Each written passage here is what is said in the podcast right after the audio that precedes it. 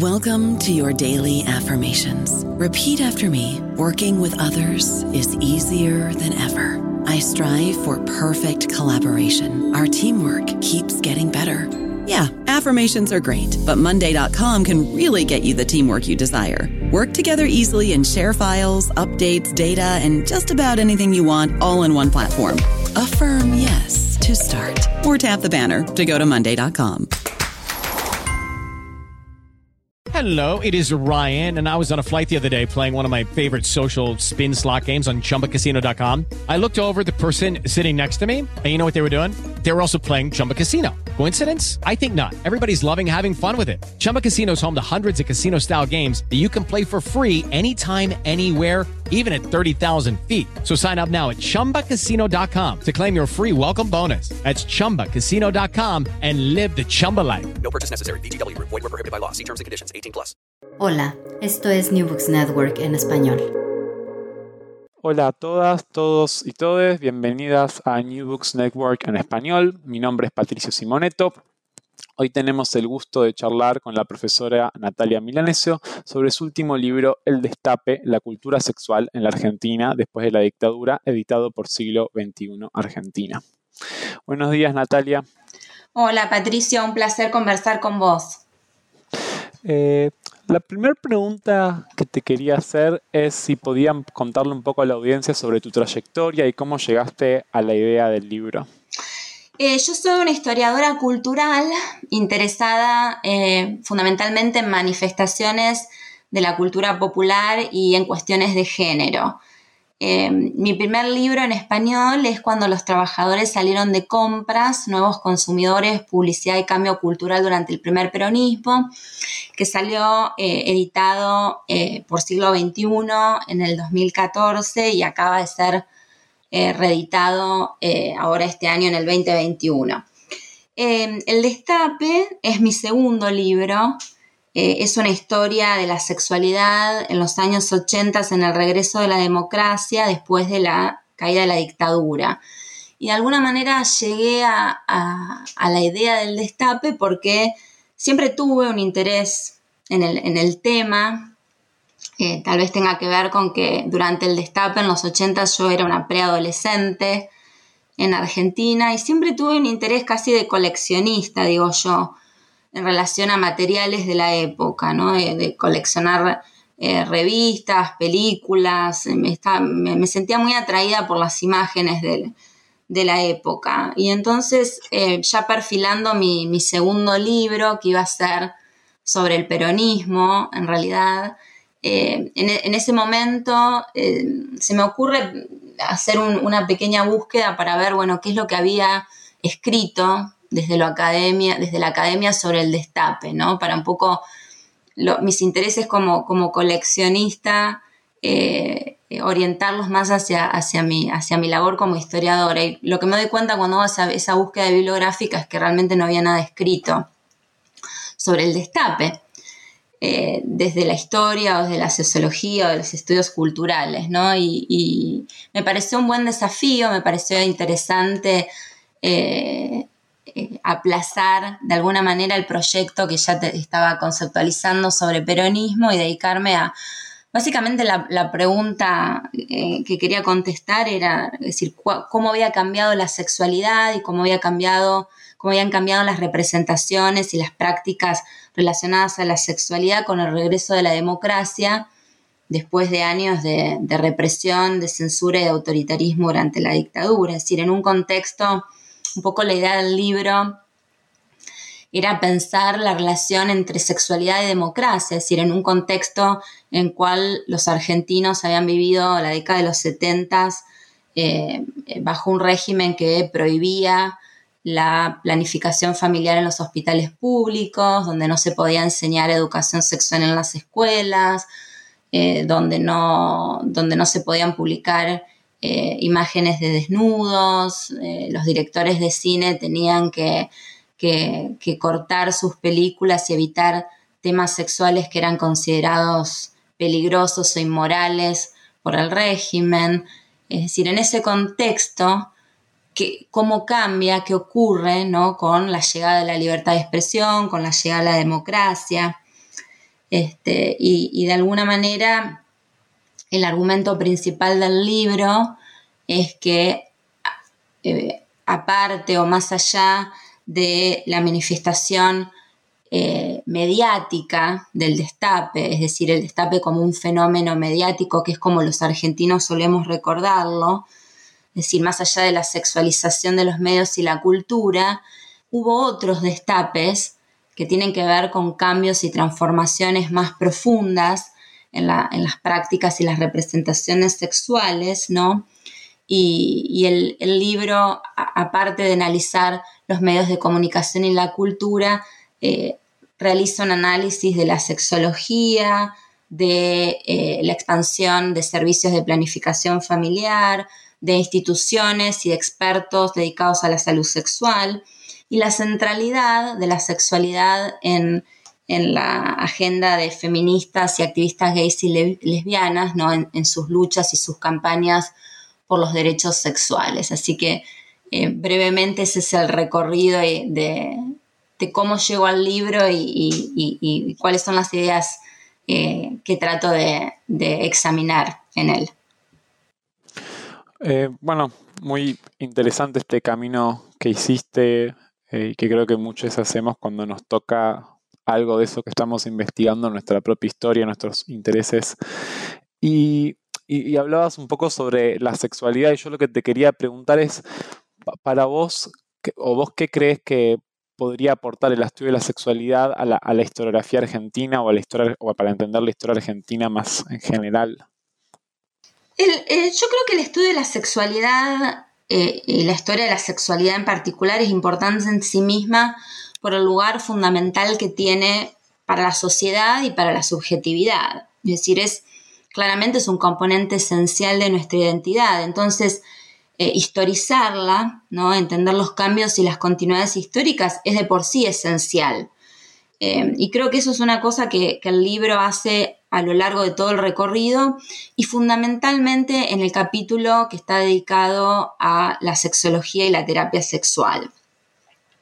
En otro sentido, la historia de la sexualidad es vital para, creo yo, para cuestionar o para revisar el pasado y las conclusiones históricas e historiográficas. Es decir, tiene un valor en sí mismo, pero también tiene un valor para poder replantear eh, conclusiones sobre el pasado. Y creo que en este sentido, si, tengo que dar un ejemplo al respecto, creo que un ejemplo evidente e interesante es el tema de los derechos humanos en el regreso de la democracia.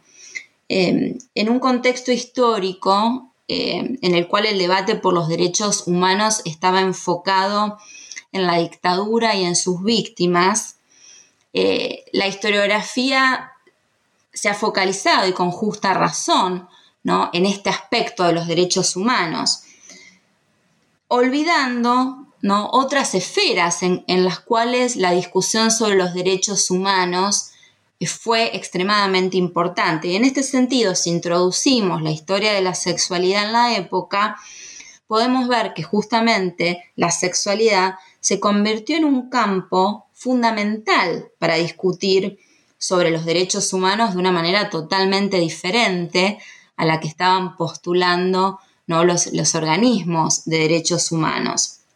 En este sentido, las minorías sexuales, las feministas, los expertos en salud sexual abrieron en los ochentas una discusión sobre la libre elección sexual, sobre la anticoncepción, sobre la educación sexual escolar como derechos inalienables y universales, que la sociedad tenía que defender y que el Estado debía reconocer y proteger. Esta idea que hoy eh, la mayoría acepta, ¿no? fue un postulado inédito en el contexto de la Argentina de los ochentas, ¿no? que expandió de una manera muy original la discusión sobre derechos humanos. Con respecto a la anticoncepción, eh, concretamente, durante los 70, tanto el tercer peronismo como la dictadura eh, eh, aprueban dos decretos que eh, prohibieron las actividades relacionadas a la planificación familiar, con lo cual se afectó seriamente el acceso de las mujeres a los métodos anticonceptivos. Y durante todo el periodo, la educación sexual en las escuelas también estaba prohibida. Entonces, cuando regresa la democracia, el gobierno de Raúl Alfonsín hizo poco a nivel de políticas concretas al respecto. Pero esta tarea ¿no? de, postular la importancia de la planificación familiar para la nueva democracia fue una, tarea que quedó en, manos de gobiernos municipales y fundamentalmente de instituciones privadas como el caso de la Asociación Argentina de Protección Familiar, que aparte de fomentar la apertura de clínicas de salud reproductiva y lograr la anulación de ambos decretos, eh, abrieron, la, la, AAPF abre un debate público sobre una idea original e importantísima para la época. ¿no? Los derechos reproductivos son derechos humanos. Lo que es interesante es que la ONU había establecido esta definición en el año 68 pero dado el clima eh, represivo en la Argentina, es una definición que no se puede adoptar eh, durante los 70. Entonces, estos expertos en salud sexual, como los expertos que estaban agrupados en la Asociación Argentina de Protección Familiar, recién adopta esta idea públicamente de los derechos reproductivos como derechos humanos en el año 83, ¿no? Y creo que otro ejemplo interesante es eh, para repensar ¿no? la historia argentina a partir de la historia de la sexualidad en los ochentas, eh, en relación particularmente a los derechos humanos, es la labor de la CHA, de la comunidad homosexual argentina, eh, creada en el 84, y su reclamo por el derecho a ser persona, eh, que fue clave en la lucha en contra de la discriminación sexual y la redefinición de los derechos humanos. Es decir, lo que la CHA postula es que reprimir y negar la propia sexualidad y la identidad y sufrir la violencia y la represión social y estatal anulaban a la persona y llevaban a la abolición de la subjetividad. Entonces, el derecho a ser persona que abiertamente postula la CHA, era parte de la lucha por la pertenencia a la humanidad, ¿no? Y de la resignificación de los derechos sexuales, el derecho a la libertad sexual, a la seguridad sexual del cuerpo, como derechos humanos. Este argumento fue pionero en los años 80. La ONU recién incluyó los derechos sexuales en el debate sobre derechos humanos en el año 93. Es decir, que la CHA estaba planteando esto una década antes que la ONU. ¿no? Entonces creo que en este sentido estos, estos son dos buenos ejemplos, tomando como, como, como punto de partida la discusión sobre derechos humanos, de cómo la historia de la sexualidad y abriendo debates sobre la sexualidad eh, nos ayuda a expandir y a revisar discusiones eh, conocidas ¿no? sobre, sobre los años 80. Es súper interesante lo que, lo que estás planteando, que, que es obviamente el argumento que, recorres en, el libro. Y en este sentido te iba a preguntar por qué crees que los estudios sobre la transición democrática en Argentina y podríamos decir en América Latina en general eh, obviaron el destape como, como parte de ese proceso y cómo podríamos o cómo propones pensar vos la transición democrática a partir de la sexualidad. Creo que hay tres razones fundamentales para explicar eh, por qué los estudios de la transición obviaron al destape en particular y a la sexualidad en términos más generales. La primera razón tiene que ver con el monopolio tradicional que tiene la ciencia política sobre el estudio de los ochentas. Y por ende, la preeminencia de la política como objeto de estudio. Es decir, la aproximación a los ochentas tradicional ha sido desde el área disciplinar de la ciencia política.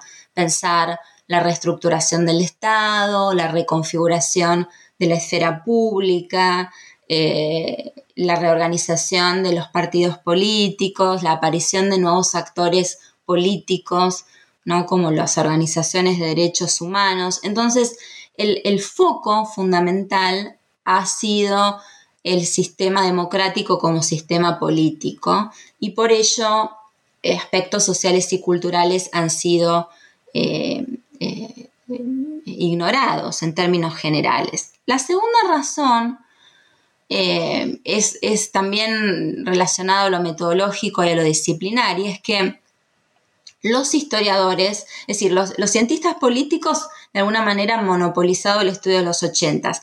Y los historiadores recientes, los investigadores de la historia reciente, en general han ignorado los años 80, es decir, no le han disputado a los cientistas políticos esta década, porque la historia reciente está fundamentalmente eh, enfocada en los años 70, en el estudio de la última dictadura militar y fundamentalmente en la violencia política. ¿no? Entonces, estas son dos razones fundamentales. La tercera razón, creo yo, que explica por qué el destape y la historia de la sexualidad en la transición han sido eh, temas eh, ignorados ¿no? desde la academia, es que eh, estudiar el destape de alguna manera implica repensar la historia de la sexualidad. Y la historia de la sexualidad como campo disciplinar es muy difícil de definir porque es muy heterogéneo. Eh, pero de alguna manera, en términos generales, para la historiografía argentina y para la historiografía latinoamericana en general, la historia de la sexualidad es una historia muy focalizada en la sexualidad reproductiva. ¿No? Em, y, pensar el destape es pensar a la sexualidad más allá de la reproducción. Y eso implica eh, introducir cuestiones que tienen que ver con el deseo, que tienen que ver con el placer, que tienen que ver con la cultura popular. Eh, y este tipo de temas, la exploración de este tipo de temas me llevó a mí eh, metodológicamente y a nivel de archivos y de fuentes introducir materiales que no son comunes en la historia de la sexualidad latino, en la historiografía latinoamericana de la sexualidad o en el caso de la historiografía argentina, ¿no? que tiene que ver con cómics eróticos, eh, eh, películas eróticas, manuales de sexología, ¿no? solo para mencionar algunas de las fuentes que, están vinculadas a, este tema, ¿no? Em, y esto tiene que ver con el estado del campo en la historiografía latinoamericana y argentina en particular, es decir, mientras eh, en los Estados Unidos o en Europa eh, en los últimos años ha habido un, interés eh, por, lo que se ha denominado los porn studies, ¿no? los estudios de la pornografía, en el caso de la historiografía norteamericana, bueno, libros escritos, por ejemplo, sobre la revista Playboy, ¿no? No ha ocurrido lo mismo en la historiografía argentina o la historiografía latinoamericana, es decir, este tipo de temas están, están todavía eh, de manera muy incipiente eh, ahí asomando en la, en la historiografía de la en la historia de la sexualidad, pero no han sido realmente estudiados. Este, entonces creo que estas son tres razones fundamentales para, entender por qué este tema no había sido, eh, no ha sido estudiado desde, la, academia. tu otra pregunta es sobre em, cómo podríamos pensar la transición democrática a partir de la sexualidad. Em, yo creo que un postulado eh, importante del libro es justamente que la cultura sexual post-dictadura se transformó en una metáfora de la democracia y de la reconstrucción de la sociedad argentina después de la caída de la dictadura. Em, y creo que en este sentido eh, un ejemplo interesante es pensar, por ejemplo, el rol de la prensa escrita, ¿no? Y la sexualidad, es decir, cómo la sexualidad y las discusiones sobre sexo se convierten en un eje para construir un espacio de debate, de libre expresión, de intercambio y de comunicación democráticas. Eh, de alguna manera el destape no solo liberó a la prensa gráfica para publicar eh, explícita y, franca, explícita y profusamente sobre temas sexuales, sino también liberó a los lectores y a las lectoras, fundamentalmente heterosexuales, que ahora se podían expresar sin, reservas, ¿no?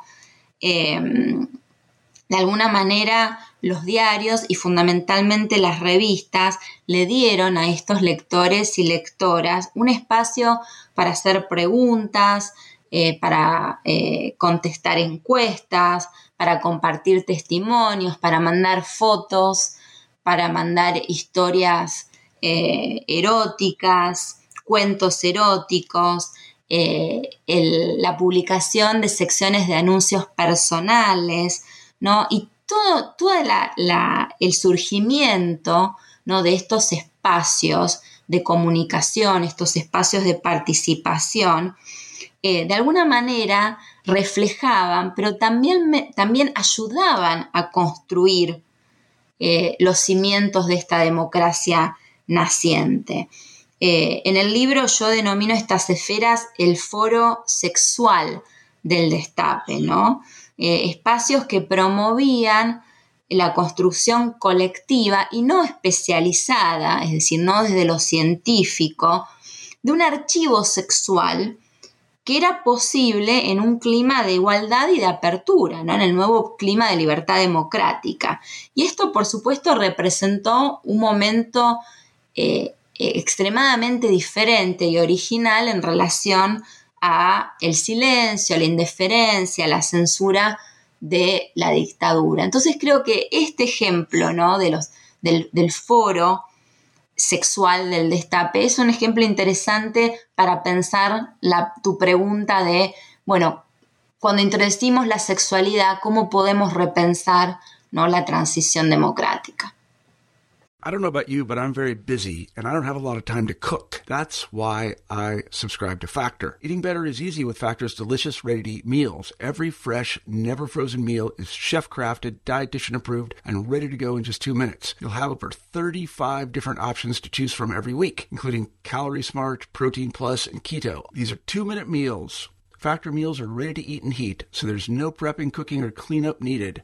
They're flexible for your schedule. Get as much or as little as you need by choosing your meals every week. Factor is the perfect solution if you're looking for fast, premium options with no cooking required. Sign up and save. We've done the math, and this is important. Factor is less expensive than takeout, and every meal is dietitian approved to be nutritious and delicious. Head to factormeals.com slash NBN50 and use code NBN50 to get 50% off. That's code NBN50 at factor slash NBN50 to get 50% off. Bueno, tu, tu respuesta fue muy, interesante. Eh, y, pensaba un poco en torno a vos hablabas esto de que la, la sexualidad, eh, el destape actuó como una metáfora de la democracia y que cuando pensabas en otros momentos de, la historia argentina en la que la sexualidad jugó un proceso importante, ¿no? ¿Cómo, ¿Cuáles serían las diferencias entre el destape y otros momentos en que hubo una fuerte sexualización de la cultura pública y del debate público en Argentina? Pienso, por ejemplo, en el peronismo en su momento. Yo creo que en comparación con otros procesos anteriores de sexualización, em, el destape fue, decir, si consideramos al destape como un fenómeno mediático fue mucho más explosivo. Es decir, en comparación con los periodos anteriores de sexualización, eh, las imágenes y las narrativas sexuales de los ochentas fueron mucho más explícitas y mucho más honestas que en el pasado. Es decir, este es un, es un periodo donde los eufemismos corrientes de las épocas anteriores de alguna manera se eliminan y las imágenes y las, y las narrativas son mucho más francas, ¿no? mucho más explícitas. Eso en términos de eh, lo mediático. En términos de las prácticas, creo que los 80 representa un cambio fundamental en relación a periodos anteriores, por los niveles sin precedentes de activismo eh, por los derechos sexuales, ¿no? De las mujeres, de las minorías sexuales, de los educadores sexuales, de los expertos en salud reproductiva. Creo que no hay un momento anterior donde estos sectores sociales, donde estos actores históricos em, entren en la discusión pública y en la esfera pública de la manera en que lo hacen en los ochentas. Y en términos de ideologías, em, yo creo que en comparando los periodos anteriores, creo que los ochentas y la sexualización de la cultura de los ochentas abre por primera vez, volviendo al, punto que decía anteriormente sobre la explicitud sexual, abre por primera vez un debate franco o más franco, más franco, más honesto que con anterioridad sobre el tema del placer, fundamentalmente en relación a las mujeres. Em, creo, que, creo que estas son las, las, las, las, diferencias ¿no? fundamentales del destape y otros periodos de sexualización, otros momentos de sexualización anteriores. Bueno, está, interesante. Te, iba siguiendo un poco este, este, el camino de tu libro eh, y de tus anteriores libros. Eh, en general tenés una particularidad por el tipo de fuente que trabajás, que es que le das un, lugar preponderante a actores que, que, la historiografía argentina no siempre abarca, eh, que son agentes no estatales, ¿no? Y, en particular agentes del mercado de sectores privados, pero también en este libro de organizaciones civiles. ¿Qué papel te parece a vos que jugó el mercado en las transformaciones de la sexualidad en la Argentina post-dictadura? Yo creo que, como, bien decías, Patricio, em, la historia de la sexualidad en, Argentina y la historiografía eh, em, en general en América Latina se ha dedicado a pensar mucho la sexualidad en relación al Estado por, por una razón fundamental eh, y, por una muy buena razón, ¿no? que es el interés del Estado de controlar, de monitorear y de reprimir la sexualidad. ¿no? Entonces creo que, este, esta, esta labor del Estado y este rol del Estado sobre la sexualidad ha hecho que los historiadores naturalmente se vean inclinados a estudiar el Estado y la sexualidad eh, de manera conjunta. Em, el destape como fenómeno, ¿no? esta sexualización de la cultura y de la, y de la sociedad que ocurre en los ochentas, em, ofrece una perspectiva diferente y abre la puerta a, un enfoque diferente, porque en vez de ser un área eh, en vez de, ser solo un área de control, de represión y de, y de, castigo, eh, es un área, la sexualidad se convierte en un campo de creatividad, de experimentación, de agencia, de experiencia, de construcción de la identidad, ¿no? Y que tiene que ver con el momento histórico, ¿no? Con, con la primavera democrática, entendida no solo desde lo social y lo político, sino también a nivel, lo que plantea el libro, ¿no? a nivel de la sexualidad. Entonces, en este, en este contexto de creatividad, de identidad, de, experiencia, el, el, mercado eh, jugó un rol fundamental, ¿no? Y en, en algún punto mi libro lo que demuestra es que la sexualidad es claramente un, área de prácticas, de identidades y de ideologías, pero que también es un área para la creación, la comercialización y el consumo de productos de mercado que son productos culturales que tienen que ver con lo sexual. Es decir, libros, desde novelas eróticas hasta manuales de sexología, revistas eróticas, revistas pornográficas, cómics, eróticos, películas de contenido sexual y de contenido erótico, ¿no? Entonces, de alguna manera, pensar en la sexualidad y el mercado de manera conjunta abre históricamente una discusión que es muy interesante sobre la libertad de expresión, sobre la regulación del mercado, sobre la creación del gusto eh, y hasta, hasta, hasta cuestiones que tienen que ver con la, con la mm, con la esencia del, capitalismo, ¿no?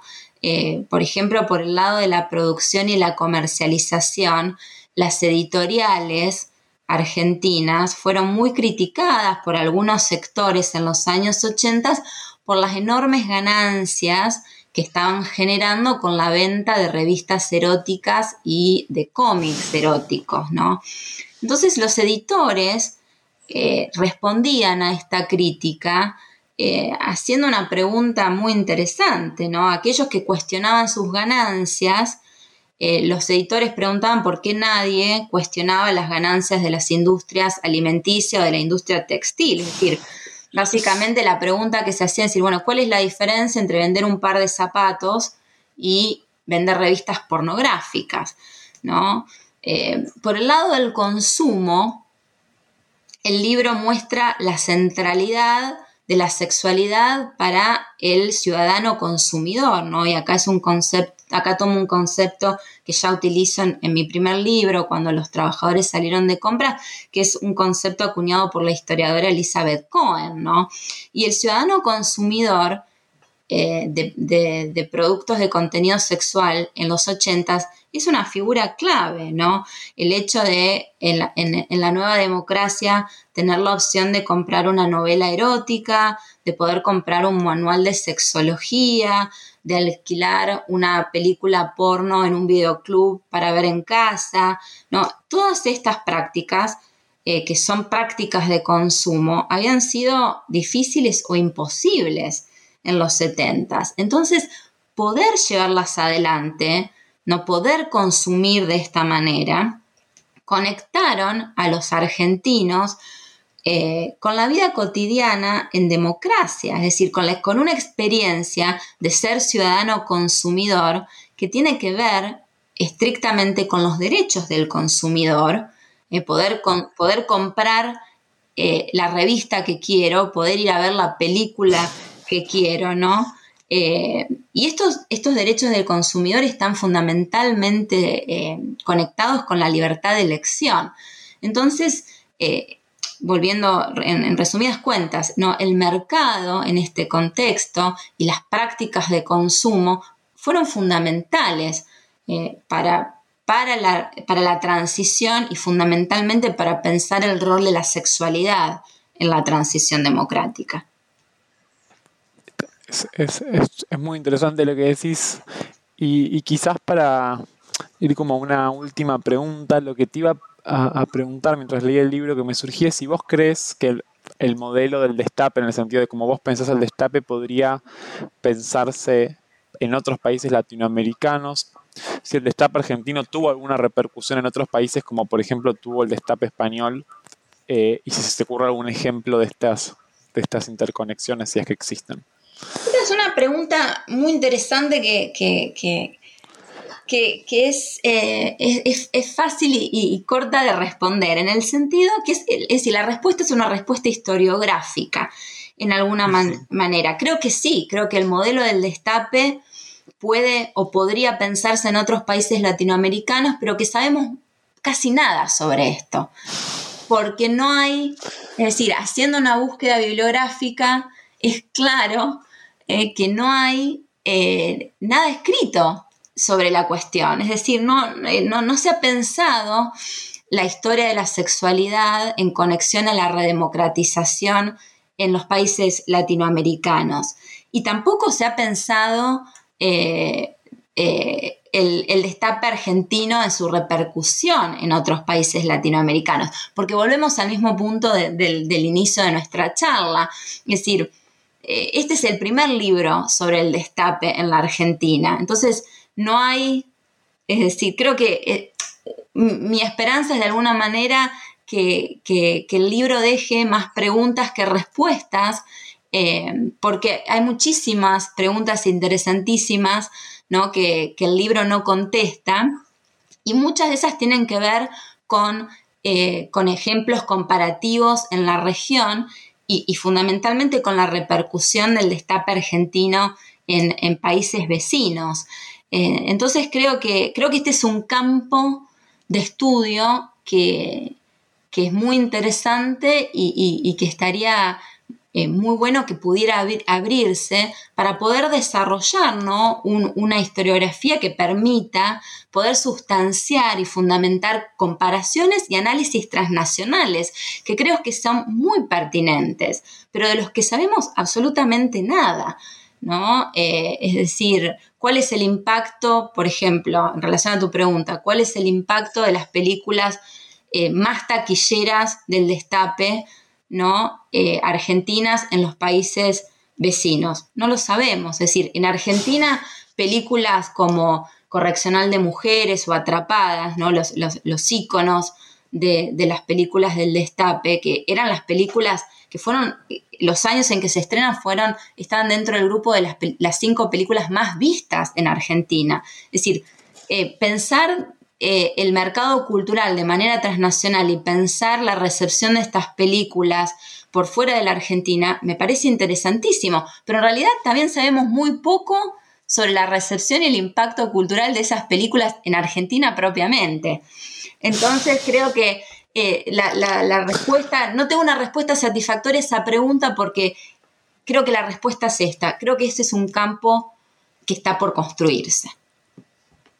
Bueno, es bueno cuando hay algo por hacer porque significa que hay que seguir, hay mucho más para trabajar entonces. Así es. Bueno, Natalia, te agradezco por participar en New Books Network en español y te mando un abrazo y invitamos a toda la audiencia a leer El Destape, que es un libro maravilloso y muy entretenido. Te mando un abrazo. Otro para vos, Patricio. Muchísimas gracias. Gracias por escuchar New Books Network en español. Hey guys, it is Ryan. I'm not sure if you know this about me, but I'm a bit of a fun fanatic when I can. I like to work, but I like fun too. It's a thing. And now the truth is out there. I can tell you about my favorite place to have fun Chumba Casino. They have hundreds of social casino style games to choose from, with new games released each week. You can play for free anytime, anywhere and each day brings a new chance to collect daily bonuses. So join me in the fun. Sign up now at ChumbaCasino.com. No purchase necessary. VGW. Void were prohibited by law. See terms and conditions. 18 plus.